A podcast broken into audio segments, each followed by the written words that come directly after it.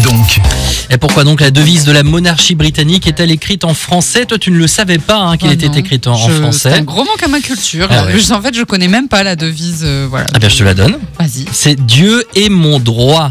Et ben voilà. Voilà, Maintenant, c'est je la, le sais. Voilà, c'est la devise de la monarchie britannique et c'est ce qu'on peut lire sur les armoiries royales du Royaume-Uni. Mais pourquoi donc C'est la question.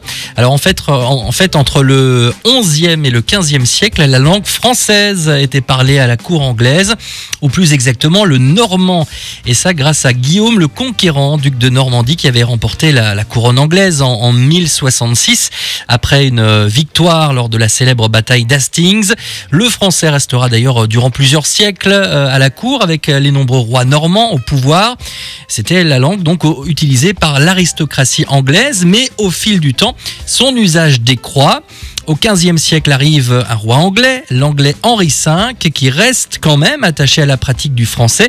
Il décide alors d'imposer la devise de la monarchie anglaise en français, euh, maintenant ainsi l'usage de cette langue à la cour. Bien que cette tradition ait totalement disparu aujourd'hui, évidemment, la devise, elle n'a pas bougé. Ah, c'est fou qu'ils aient euh, pas voulu, voilà, un moment dire, ah bah non, on veut Mm. une, une devise en, en anglais, bah parce que voilà, maintenant, euh, Eh ben, ça tu- nous appartient. Tu, tu dis bien parce qu'en 2016, il y a eu une pétition, parce qu'en fait, cette, euh, ce Dieu est mon droit, c'est aussi sur les passeports anglais.